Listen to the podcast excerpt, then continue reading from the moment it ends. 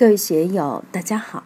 今天我们继续学习《禅说庄子天道天道自然的精美蓝图》第二讲“大道之序，体大而周”第九部分。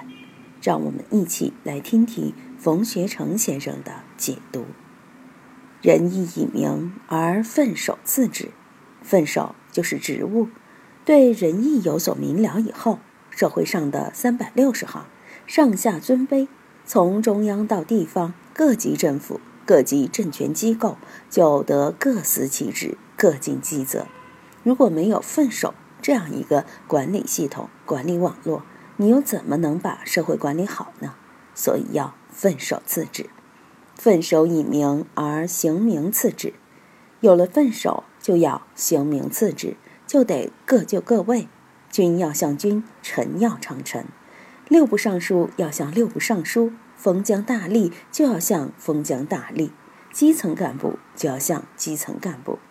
行名就是要有相应的岗位责任制，要有相应的条条框框来规范这种分守。行名以名而因任次之，明白了分守和行名之间的关系，在行名中就要循名择实，把这个责任。把责权利间的关系弄清楚，然后根据人之所长、人之所能而因任之。砖就是砖的作用，瓦就是瓦的作用，栋梁就是栋梁的作用。把当用者、能用者放在相应的职位上，这个就是因任。量才录取，量才使用，这就属于用人之道了。我们搞人力资源管理的，就要把这条看到。不然，你如何把拥有不同能力的人放到不同的恰当的岗位上去呢？因任以明而原喜次之，已经在人事上按部就班了，把干部放到各自的岗位上了。但相应的考核制度还不能少，要有个监察部门对他们进行考察，看他们是不是尽责合格。所以要进行监督，进行考核。这个考核就是所谓的原刑。原是宽恕，醒是审查。原行以明而是非次之。通过考核之后，优秀的该表扬，恶劣的该批评。通过考核，对机构运行的各个环节、各个部位的质量都有所明了，是非评判的结论就出来了。是非以明而赏罚次之。通过对是非的评判，其中的赏罚就明晰了，该赏的就赏。该罚的就罚，这里是没有人情可讲的。赏罚以明，而于治处宜，贵贱履位。赏罚只是手段，是原刑后为机构健康运行所做的维护。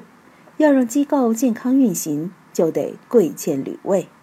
治贵为优秀的、有能力的，那就得提拔上去，让他担任更为重要的职务。与见为低劣的、无能的，甚至有害的，那就毫不客气，把他请出局。通过这样的处疑和履位，你的班子团队也大致理顺了。这里讲的是如何知人用人这一系列的程序，庄子讲得很清楚。如果一位领导人连这些程序都还不明白，就谈不上知人善用。现在很多当领导。当老板的处于这种迷糊状态中，不自信，这就很可怕了。通过这一系列的运作，你应该对周边的环境、人际关系有把握，部署才能清清楚楚、明明白白。有了这些程序，一个机关、一家企业的运行就没有故障，就可以健康的运作了。讲到这里，我们不妨回顾一下当年讲的诸葛亮的新书。诸葛亮对干部一系列的考核标准、手法和策略，都逃不出前面所说的这个套路。当然，新书在此基础上要细腻得多，有许多具体运作手段在里面。庄子是从大的方面说大道之序，然后把这个大道之序用在社会上、人事上，体现了这么一个过程而已。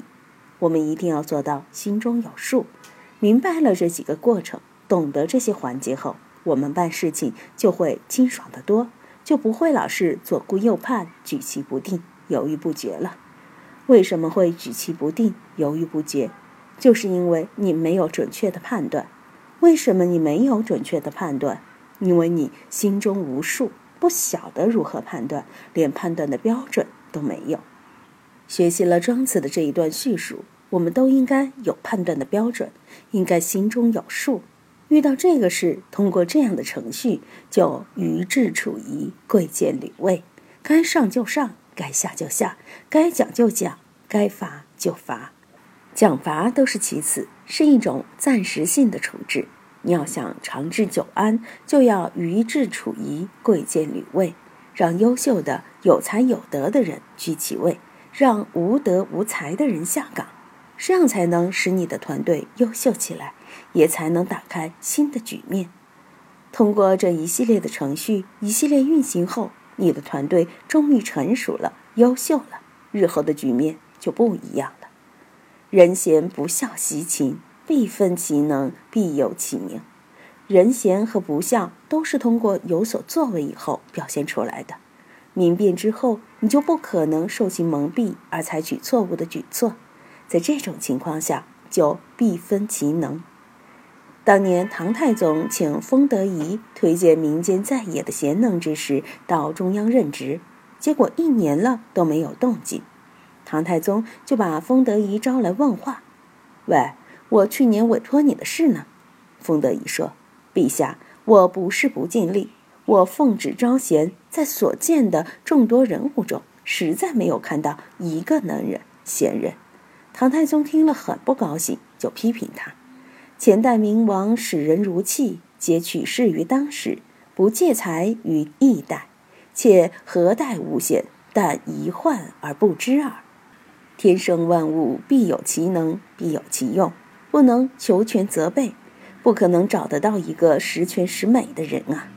他是瓦，就当瓦用；是砖，就有砖的用；船子就有船子的用；栋梁就有栋梁的用。你没有用人的分寸和度数，一心想要找个圣人，哪去找？这一番话弄得封德仪很难堪，所以这里说。必分其能，必有其名。分就是分别，也就是前面说的这个数。前面说了，本在于上，末在于下，要在于主，祥在于臣。这里所说的人贤不孝习情，必分其能，必有其名，实际上就是祥在于臣。那么谁在玩这个？要在于主吗？我是提纲县的人。但看棚中玩傀儡，抽签全是里头人，像皮影戏一样，都是里面在抽线，指挥着皮影动。那么外面的呢？祥在于臣嘛。各行各业，百官的职责就是必分其能，必有其名了。今天就读到这里，欢迎大家在评论中分享所思所得。我是万万，我在成都龙江书院为您读书。